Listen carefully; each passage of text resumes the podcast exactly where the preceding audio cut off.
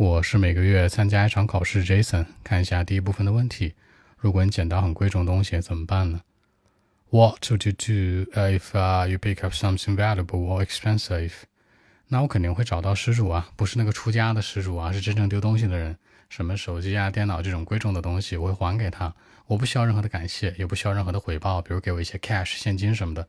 我就是觉得这样做很开心，还是有点道德要求和标准的，对吧？OK。Actually, for me, I would try to find who lost it, like a phone, for example, or a computer laptop, for example. I'm willing to give it back to the owners.